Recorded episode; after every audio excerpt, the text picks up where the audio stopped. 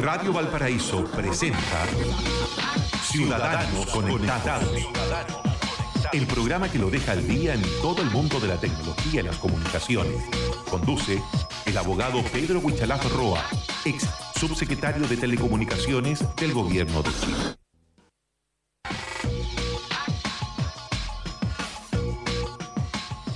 Ciudadanos conectados, ¿cómo les va? Muy buenos días. A través de Radio Valparaíso los acompañamos para hablar de tecnología, de, innovación tecnológica, de las noticias también que marcan la pauta tecnológica a nivel mundial. Hay pero muchísima información. También eh, Pablo Ramírez, ¿cómo estás? Casos muy puntuales que vamos a conversar acá con, con nuestro habitual compañeros aquí en el Ciudadanos Conectados. Claro, hablando de tecnología, fíjese que antes de entrar al programa, en Quintero Puchuncaví, por el tema tecnológico, se activaron los protocolos de emergencia ambiental preventiva. De acuerdo a la nueva normativa horaria de SO2, se estableció emergencia ambiental preventiva para el sector de Quintero Puchuncaví tras registrarse entre las 8 y las 9 un pic de óxido de azufre sobre las normas en la estación de Quintero. Tecnológicamente ya se les dice que no pueden hacer educación física y se paran todas las actividades en el sector. Vamos a hablar de inmediato de este y otros temas ahí con nuestro habitual contertulio aquí. Em, antes, conoce las soluciones que ayudarán a tu empresa.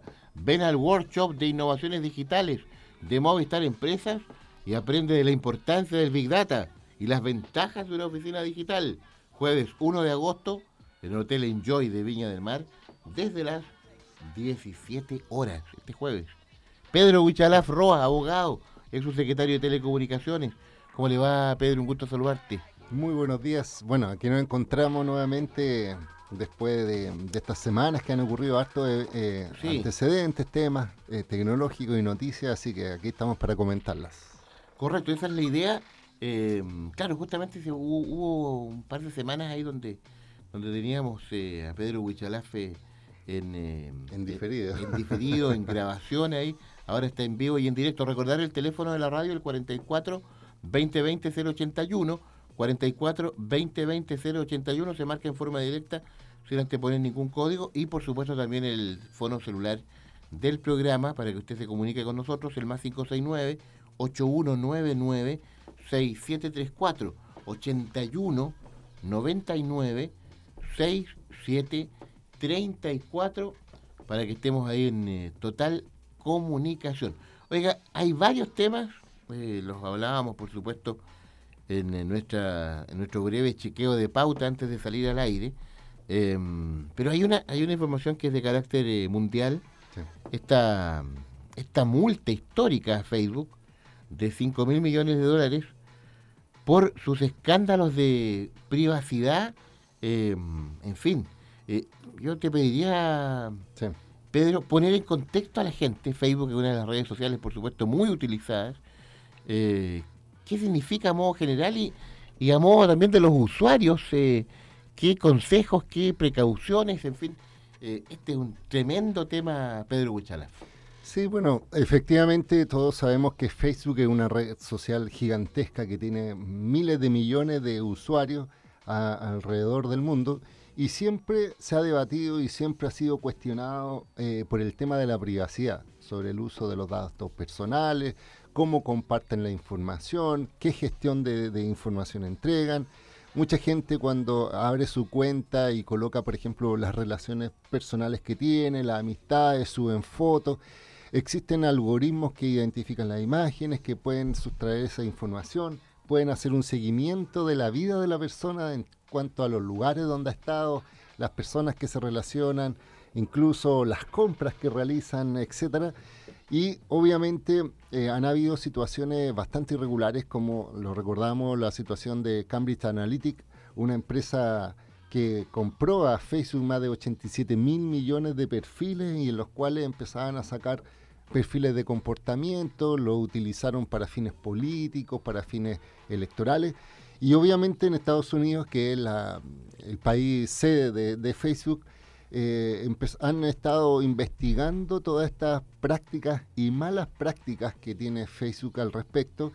Y eh, se llegó a un acuerdo, es decir, no es que hayan sido sancionados, sino que Facebook aceptó un acuerdo con, en este caso se llama la Comisión Federal del Comercio de Estados Unidos, y se resolvió que dentro de una investigación eh, Facebook se comprometió y tiene que pagar 5 mil millones de dólares por concepto de violaciones de privacidad.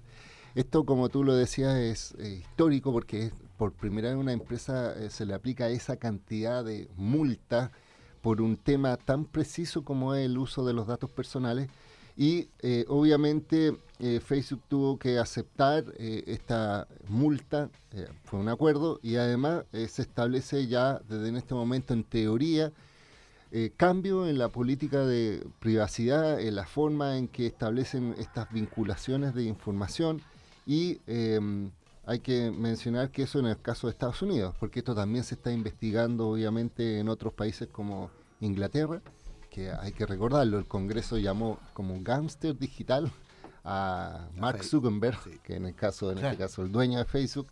En Alemania se está investigando, en España.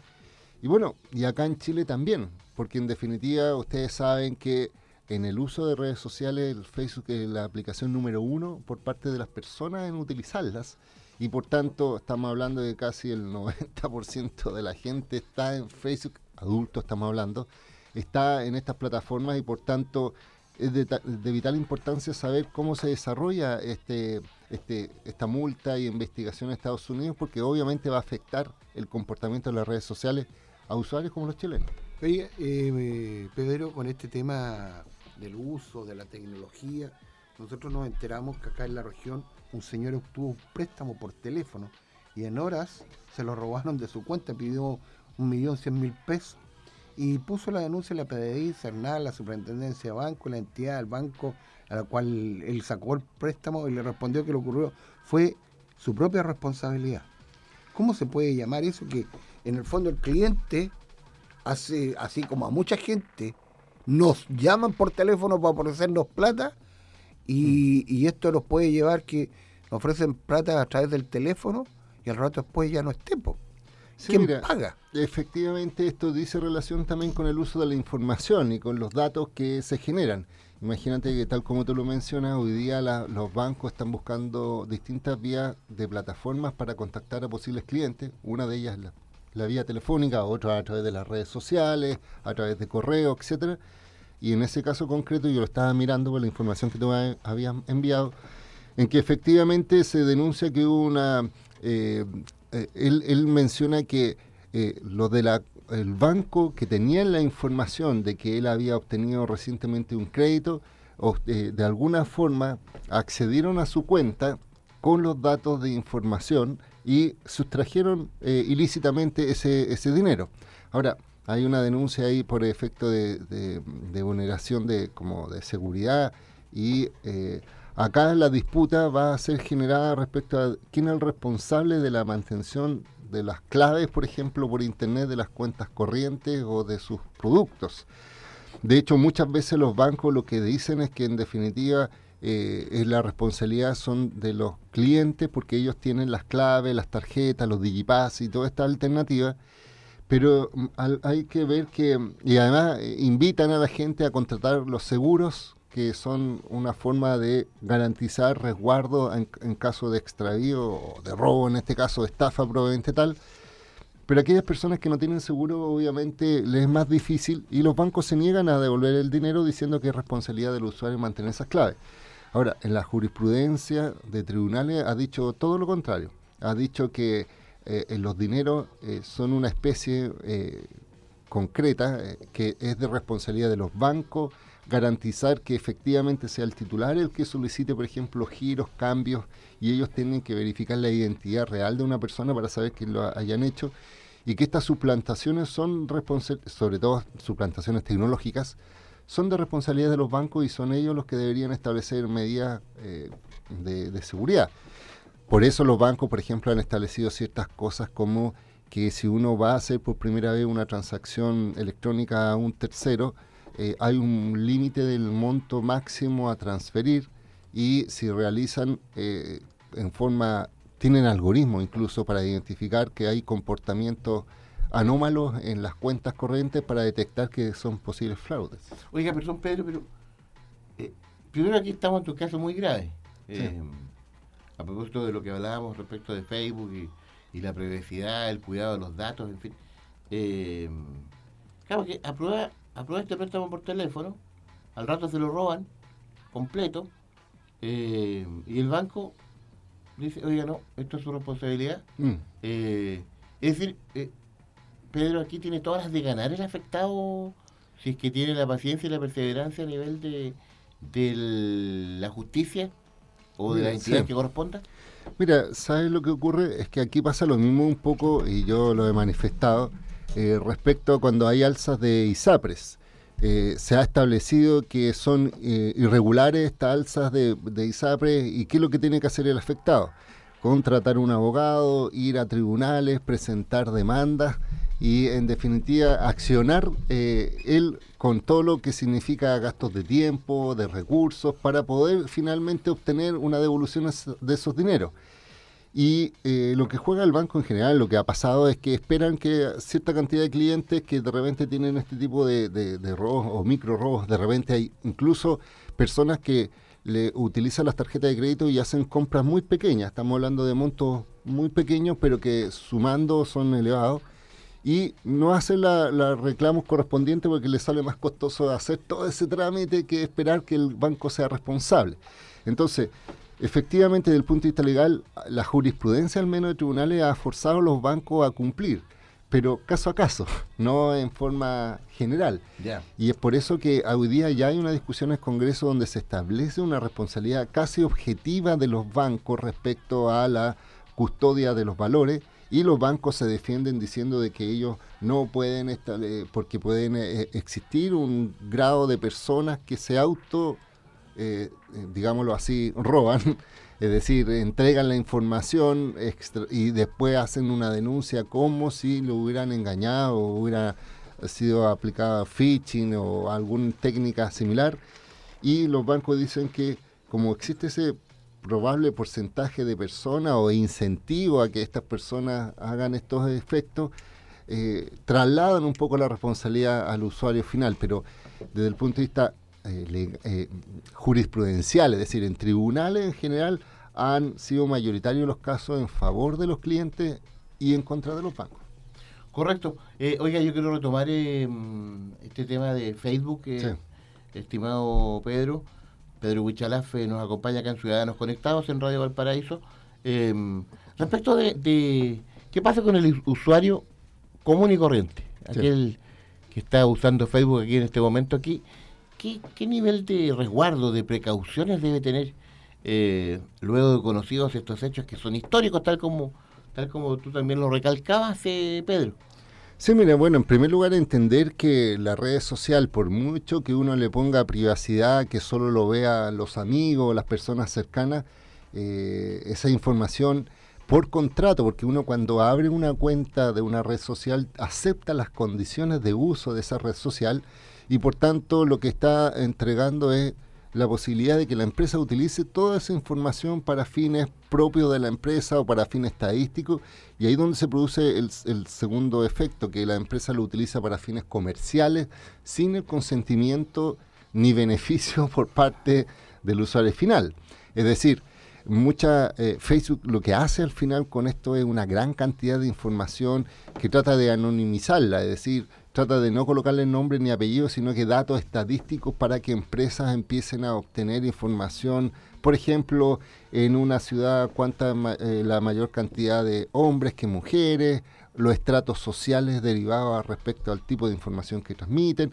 Entonces, ¿Qué es lo que sucedió ahora con esta aplicación de esta multa histórica? Es que además se le está obligando a Facebook a hacer cambios estructurales, ¿me entiendo? No es tan solo pagar la multa, sino que cambios estructurales para que sus productos y su forma de comercializarlos se ajusten a la lógica de la protección de los datos personales, dando incluso aviso a las personas que si entrega tal información probablemente puede terminar en manos de ABCD empresas, por ejemplo, cosas que no se sinceraban en este momento. Eh, por eso mismo que ellos dicen, siempre me da, yo leo las declaraciones, son muy rimbombantes por parte de la empresa, diciendo vamos a trabajar arduamente para cumplir con la responsabilidad, vamos a establecer estándares completamente nuevos, pero ¿qué sucede con todo el tiempo que ha pasado atrás? ¿Qué ha sucedido con todos esos millones que se han lucrado? Y sabes que aquí también pasa algo bastante anecdótico, porque imagínate que Facebook se comprometió a pagar 5 mil millones de dólares y las acciones de Facebook crecieron en cuanto a valor. Es decir, no hubo una disminución, no hubo un castigo por parte de los inversionistas, sino que al contrario, los inversionistas están diciendo, ya, Facebook siempre ha estado un poco al margen y ahora que se está regularizando va a tener más posibilidades de obtener más ganancias. Entonces, eh, para muchos, eh, incluso 5 mil millones es un valor menor, e incluso uno de los cofundadores de Facebook está trabajando con esta Comisión eh, Federal Norteamericana de Comercio para hacer que incluso Facebook se divida la compañía en distintas secciones de tal forma de que la responsabilidad sea más objetiva y por tanto este gran monopolio que existe de la información sea separada. Esto desde el punto de vista económico, pero también hay trascendencia incluso filosófica e incluso política respecto a cómo se utiliza esa información, cómo se da a conocer, eh, como yo te decía, hay empresas que tratan de eh, subliminalmente mandar información a determinadas personas para que incluso cambien sus hábitos de pensamiento, de conducta. Así que en definitiva yo creo que este es un tema eh, relevante porque en definitiva acá en Chile también se está discutiendo sobre el valor de la, de la protección de los datos personales y el comportamiento de empresas tan monopólicas en información como Facebook. Correcto, tremendo tema, lo conversamos acá en Ciudadanos Conectados un, eh, un, saludo especial para quien siempre nos está escuchando, para el profesor eh, Eduardo Reyes Frías, profesor eh, integrante de la Asociación Nacional de Periodismo Científico. un saludo, estuvo, estuvo de cumpleaños ahí, muy celebrado, así que un saludo para él ahí. Para los noventa y tantos. para el profesor Eduardo Reyes, no lo echa el agua, pues. no diga la edad. Sí, claro. Tan sutil. no sea tan sutil, tan fino. Conoce las soluciones que ayudarán a tu empresa. Ven al workshop de innovaciones digitales de Movistar Empresas y aprende de la importancia del Big Data y las ventajas de una oficina digital. Jueves 1 de agosto en el Hotel Enjoy de Viña del Mar desde las 17 horas. Continuamos luego con Pedro Buchalafa acá en Ciudadanos Conectados. Escucha en conciencia. Escucha en conciencia. Radio Valparaíso, la banda sonora para tu imaginación.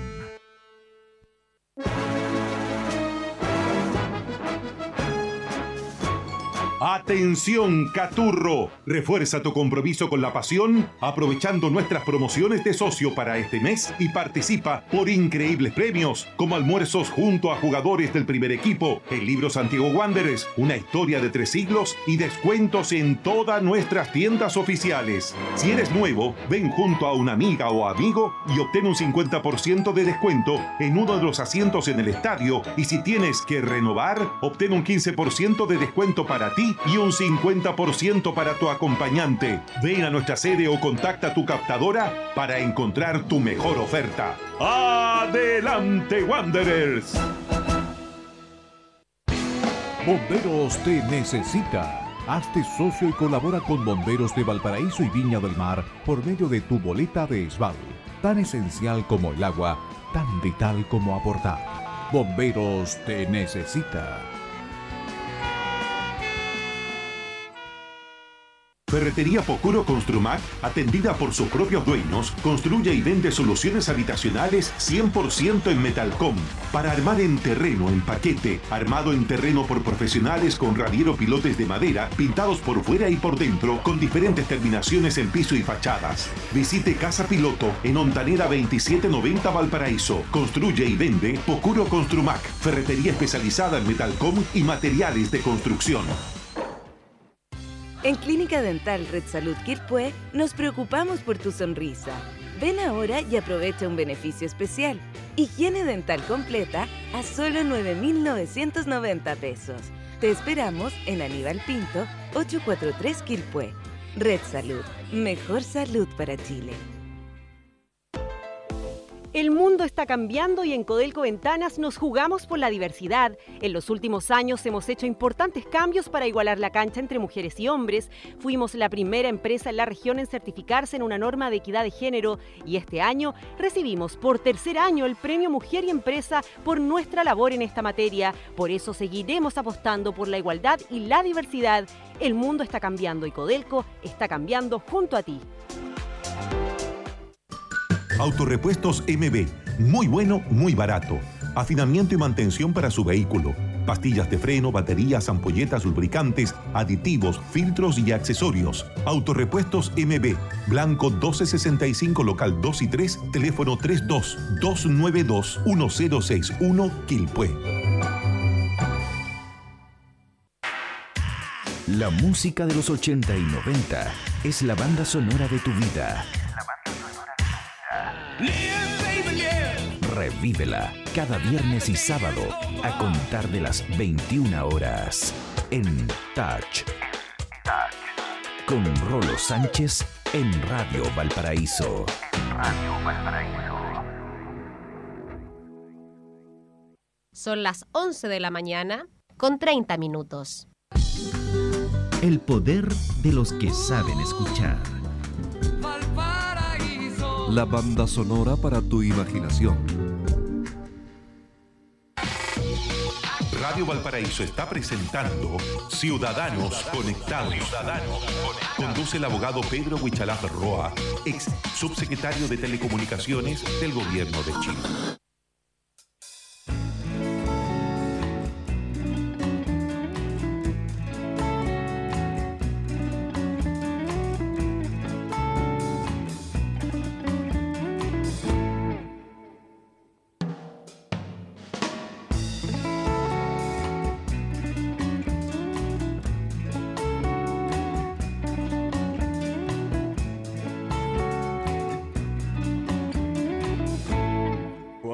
Por primera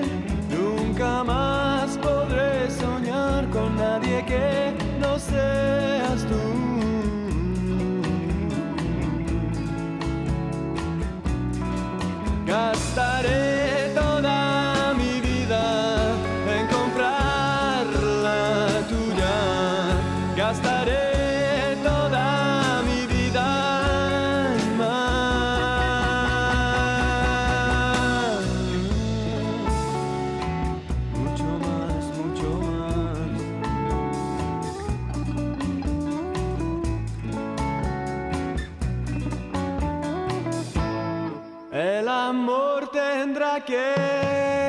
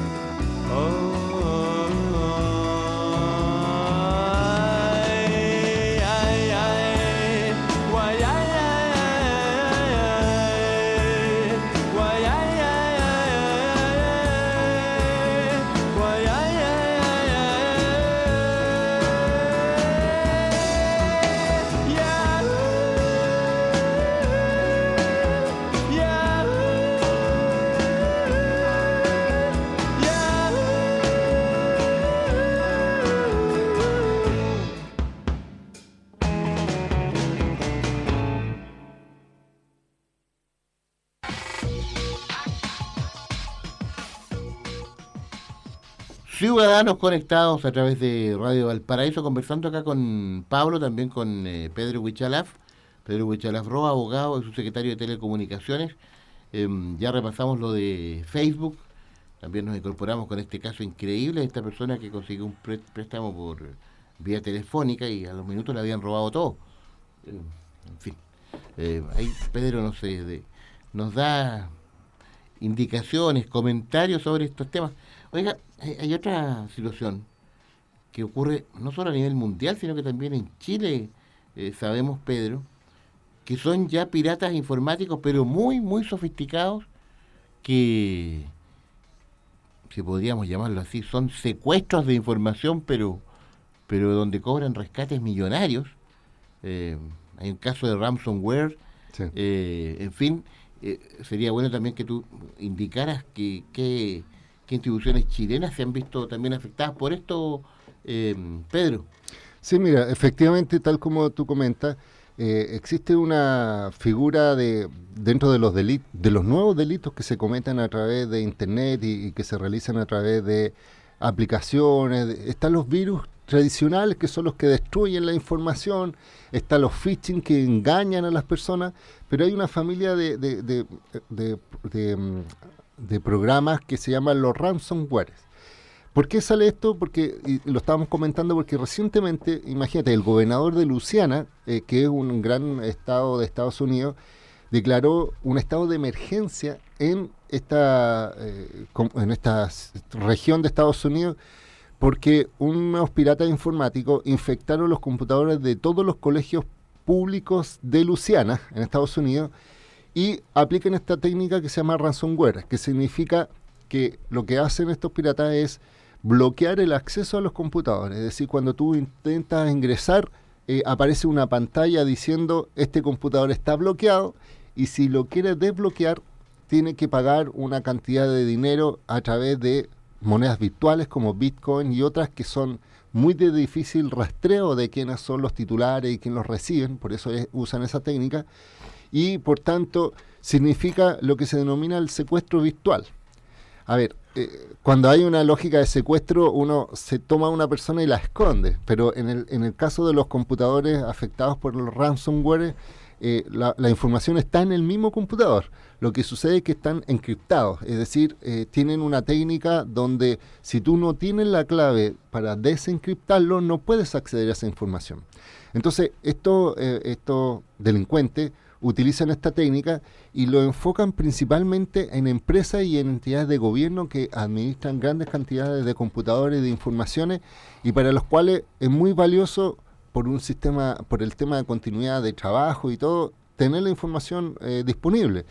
Es así como, por ejemplo, hay una figura de ransomware que, crearon una y que ellos eh, habían ganado más de 2 mil millones de dólares desde que aplicaron este malware en ¿Cuánto, más de 2 mil millones de dólares. Y de hecho decían que cada semana más de 2,5 millones de dólares recibían como pagos. Es decir, una, eh, imagínate una empresa grande que le bloquean todos los, los, computadores y no pueden acceder a la información. La única búsqueda es tratar de desencriptar, pero los sistemas informáticos son tan complicados que se demorarían años en sacar la clave, por decirlo así. Entonces, en definitiva, pagan por el rescate y supuestamente los delincuentes en algunos casos le envían las claves y los desencriptan, es decir, pueden volver a la normalidad. Y esto, eh, si uno lo ve, ¿qué es lo que ocurre en Chile? Hace muy poco el Ministerio del Interior sacó una estadística de cuáles son la cantidad de ataques que recibe las entidades chilenas eh, y recibe casi 500 ataques mensuales. Estamos hablando de distintos tipos de ataques. Estamos hablando de, phishing, de, malware, de, en este caso de, de ataque a los sitios web, de robo de información. Pero dentro de esos 500 existe un una porcentaje de eh, empresas que han sido afectadas con este tipo de técnicas eh, de, secuestro. De hecho, eh, hay tres ejemplos bien claro de cómo hace, en, este año se han aplicado a empresas y a entidades gubernamentales con este tipo de técnicas. Uno fue el Ministerio de Agricultura. Hace muy poco el Ministerio de Agricultura denunció a este, al Ministerio de Interior cómo parte de sus sistemas habían sido atacados por este virus que encriptó la información y que exigía el pago de eh, dinero a través de estas divisas virtuales para eh, liberar esa información. El Ministerio del Interior man- eh, eh, informó esto, pero no mencionaron si es que efectivamente lo habían pagado o no, pero en definitiva sí reconocieron que habían sido afectados. Un segundo caso que afectó a, a una gran empresa nacional que es el CAP, que es la empresa siderúrgica de Chile, Guachipato. de Huachipato, ellos eh, eh, se vieron afectados por este tipo de, eh, O sea, este es el principal grupo minero siderúrgico de Chile, así se declaran ellos. Fueron atacados 44 servidores y 387 de sus computadores. O sea, imagínate la empresa, sus servidores y sus computadores fueron afectados, encriptaron la información y solicitaron dinero para recuperar esta, esto. Y de hecho el mensaje que le colocaron los hackers era esto no es nada personal, solo negocios. Ese fue incluso el mensaje que les dijeron a ellos. Insisto, eh, no se informa si esta empresa eh, pagó los valores o no, pero por la gravedad y generalmente porque estos eh, virus son tan modernos que no han encontrado soluciones todavía a buscar la clave, obviamente uno puede pensar de que hicieron el pago correspondiente. Y también sucedió hace poco eh, a una empresa que le prestaba servicio al sistema de imagenología, que- que de los rayos X, del Servicio de Salud Metropolitano Sur, Sur Oriente. Es decir, hubo cuatro hospitales, que estamos hablando del Sotero del Río, La Florida, Padre Hurtado y San José de Maipo, en Santiago, que están, eh, que todos los, cada vez que le sacan un rayo X, utilizan esta plataforma centralizada para guardar esa información, de tal forma que el médico cuando quiere ver un rayo X de un paciente, ingresa a esta plataforma y puede ver esas imágenes. Resultó que como encriptaron esta información de rayo X, la gente, los médicos no podían acceder a esa información. ¿Por qué? Porque esta empresa externa que gestionaba esta información eh, fue afectada también por este tipo de virus que, insisto, no es que destruyan la información, no es que en el fondo la eliminen, sino que la inutilizan de tal forma de que no puede acceder si no es tener con esta clave. De hecho, hay organismos internacionales que se han fusionado y hay una página web incluso que eh, recopila los, las claves de los ransomware ya que llevan un tiempo, no sé si me explico, es decir, hay ransomware ya muy antiguo que ya se sabe, los que han pagado entregan las claves y tienen un recopilatorio de claves. De hecho, esto es bien, porque esto es como cada vez que avanza la tecnología y salen soluciones, aparecen nuevas modificaciones y mutaciones del programa. De hecho, públicamente el grupo de hackers que creó una versión de ransomware dijo, mira, nosotros ya terminamos con nuestra producción en este tipo de, de, de virus y vamos a seguir trabajando en otra. Entonces, en definitiva, la lógica es que hay gente Claro. que hay gente que incluso utiliza esos códigos para tratar de, de robar información, pero como ya las claves están publicadas, eh, en vez de pagar, se coloca la clave desencriptada y funciona. De hecho, hace muy poco la FBI puso a disposición las claves maestras que se denominan para desencriptar este tipo de eh, esa familia de- específica de ransomware, porque a nivel mundial se identifica 50 tipos de familias. O sea, imagínate, o sea, entonces en el fondo son gente muy inteligente, Muy eh, especializado. muy especializado, que desarrollan programas tan eh, eh, Específico. específicos Sí. y tan difíciles de desencriptar que no hay otra solución que o borrar la información o pagar. Por eso una de las recomendaciones que siempre se le da a toda la industria, que, porque uno dice, ¿qué, puedo hacer al respecto? Y las recomendaciones número uno, ¿sabes cuál es? Siempre tener copias de seguridad. ¿Qué son las copias de seguridad? Son los respaldos de la información y estas empresas internacionales siempre dicen, mira, tenga una copia de, de un respaldo de información tanto en la nube, por ejemplo, como en discos duros físicos aparte. De tal forma que si te afecta a ti eh, un tipo de este virus y no quieras pagar y tienes que seguir trabajando, es borrar toda la información e instalar todo de nuevo. Resetear el computador. Resetear, pero con todo. Y Pedro, Sí. eh, hace un tiempo a esta fecha andan todos vueltos locos con una aplicación de celular que es ponerse la cara más viejo. Sí. Ya, ¿cómo se va a ver en 20 años más? Y Ahí también hay un problema. Claro, y aparecieron las alertas que diciéndote que eso era una big data, Sí. ya eh, de una plataforma rusa, Sí. que en el fondo que con los 16 puntos de tu cara te estaban robando la información, porque después ellos cotejaban esos 16 puntos de tu cara y se iban a todas las plataformas y sabían quién eras.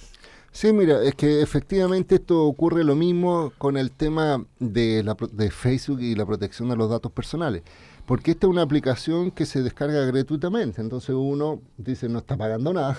Y de hecho... eh, eh, Y em- tiene el sello azul que está autorizada sí. para ser descargada. No, y de hecho, en definitiva, eh, sacarse una foto y, y- y- y usan un algoritmo que, que es muy realista, es decir, los resultados de esas fotos que Yo hacen que... igual, ¿ah? Claro. Quédate igual. Bueno, eso demuestra que se te Ni una conserva muy arruga bien. más ni una arruga menos. No, pero en definitiva, y, y, y sabes que me llama la atención que además mucha gente a través de los, esto salió en los, en los matinales y lo ven como muy chistoso, y de hecho los matinales sacaban las fotos del antes y el después, pero no asumen los riesgos que significan ese tipo de eh, información. ¿Me entiendo, no?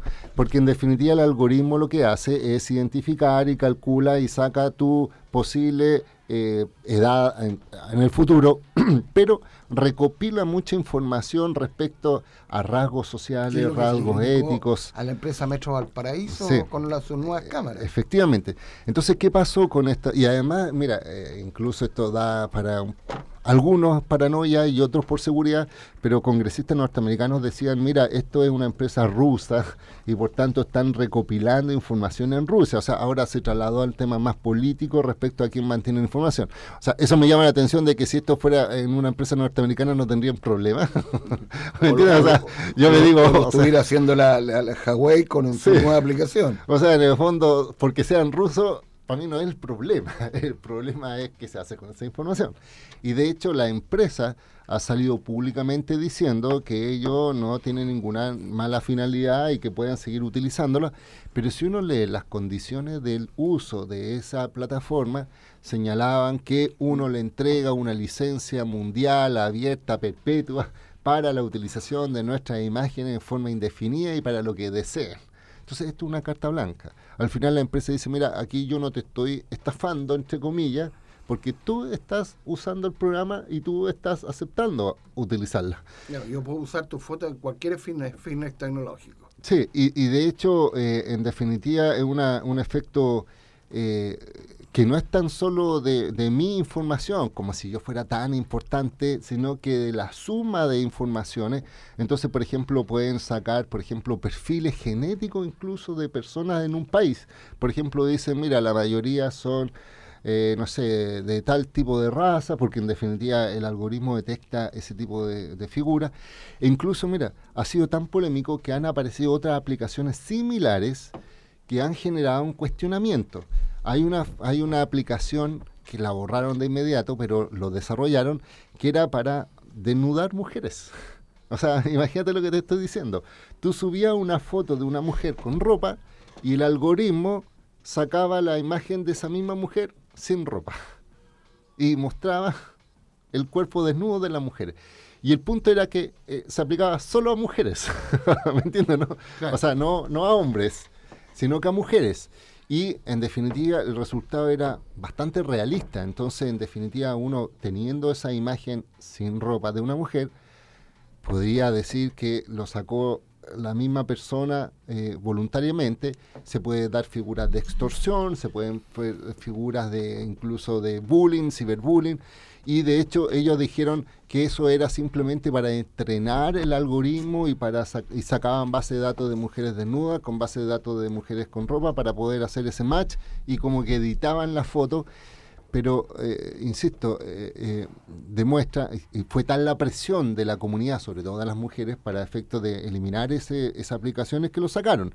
Pero esto fue desarrollado en Estados Unidos, en base a unos estudios, o sea, en una universidad, gente que está estudiando para, para que estos algoritmos entrenarlo y, y nada más jocoso y chistoso que desnudar y mujeres. no, y fíjate que Claro. lo que dices tú de copiar algoritmos, eh, acá en Chile eh, han habido tres empresas que copiaron el algoritmo de Uber ya y crearon Flete Uber, ya está desarrollándose en Santiago, y se crearon el tema para localiza tu, muscot- tu mascota.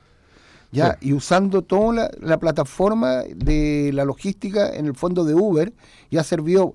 Y también hay una empresa que vende cilindros de gas que usa la misma plataforma de Uber. Sí, mira, eh, por eso te digo que al final eh, mutan esto y se aplican a determinados casos. De hecho, eh, como tú decías, acá en Chile han- lo han aplicado eh, y tú, a veces hay soluciones que lo hacen cerradas, es decir, sin que tú lo Mm. sepas y sacan toda la información. E incluso, eh, como yo te comentaba, lo están utilizando para otro tipo de aplicaciones que también eh, fue muy cuestionado éticamente, que era la posibilidad incluso de cambiar de raza. Es decir, había otra aplicación que tú te sacabas una foto y te decía cómo serías tú si fueras chino, por ejemplo. ¿Cómo serías tú si fuera afrodescendiente? Y te, sal- te perfilaban con una imagen, insisto, para algunos muy chistoso, pero para los que están atentos a todo lo que está eh, re- relacionado con la seguridad de la información es relevante. Y finalmente, solamente eh, hay, hay mucha gente que dicen, ah, ¿qué tanto color le ponen? Si yo soy de acá, nadie me conoce, probablemente no soy relevante. Pero yo quiero eh, simplemente dar, yo puse en Twitter una, una frase de, de Edward Snowden, que esta persona que denunció, que dijo, mira, argumentar que no te importa el derecho a la privacidad porque no tienes nada que esconder es como decir que no te importa la libertad de expresión porque no tienes nada que decir. Es una frase muy muy clara, o sea, está diciendo... Sencillito. Muy sencillito, decir, si tú crees que la privacidad no es relevante, es como decir que no, que no es relevante la libertad de expresión porque no tienes nada que decir. Aquí hay derechos más superiores al individualismo de cada uno y por tanto esto es relevante obviamente y yo al menos llamo a la precaución. Por ejemplo, si hay gente que quiere utilizarlo, utilícelo, pero no lo haga con menores de edad, no lo haga con personas que no han dado el consentimiento y tenga claro que esa información puede aparecer después en un portal ruso, su imagen No, y, y- y- y desfigurada. eso también pasa que cuando la gente te agrega a un grupo que tú no quieres participar sin pedirte permiso. y te mandan información, fotos, videos. e imagínate Que no que, te interesa. eh, no, eh, además que imagínate que llegan fotos, información, no sé, de un grupo y, y- y- y tu pareja, por ejemplo, revisa tu celular y ve esa foto y dice, ¿y por qué tienes esta foto? Claro. Entonces tú dices, no, ¿Y por me la este mandaron. Y me la mandaron. ¿Y por qué Y la te mandaron? meten en un forro sin querer Yo he queriendo. visto peleas por eso. Correcto. Llegó la hora. Oiga, llegó la hora. Antes se conoce las soluciones que ayudarán a tu empresa. Ven al workshop de innovaciones digitales de Movistar Empresas y aprende de la importancia del Big Data y las ventajas de una oficina digital. Este jueves 1 de agosto en el Hotel Enjoy de Viña del Mar desde las 17 horas. Pedro Huichalaf Roa, estimado, gracias por eh, acompañarnos. Usted, por supuesto, de las señas para que la gente también converse con usted, le consulte, eh, Pedro. Sí, bueno, me pueden encontrar en la aplicación de FaceApp. Eh, no, en www.wichalaf.cl, en Twitter, arroba Wichalaf, igual que en Facebook y en Instagram tengo arroba Wichalaf. Así que ahí me pueden encontrar. Muy bien, eh, Pedro, eh, que le vaya muy bien, hasta pronto. Eh, gracias por eh, estar acá con nosotros una vez más. Nosotros nos vamos, ya viene Telmo Aguilar con Dimensión Latinoamericana en Radio Valparaíso a las 13 horas, frecuencia informativa central, con el trabajo del departamento de prensa de nuestra emisora y por supuesto a las 2 de la tarde somos deportivos. Hoy, horario especial, 17.30 horas va Ciudad Justa, el programa con el doctor George Hubner, 17.30 horas Ciudad Justa porque luego hay eh, fútbol, juega Santiago Wanderers. Eh, 17.30 horas de hoy, Ciudad Justa en Radio Valparaíso con el doctor George Hubner. Un abrazo, que estén todos muy bien. Hasta pronto. Chao, Pablo. Chao, chao. Nos vemos. En un instante, en Radio Valparaíso. Dimensión Latinoamericana con Telmo Aguilar. La banda sonora para tu imaginación.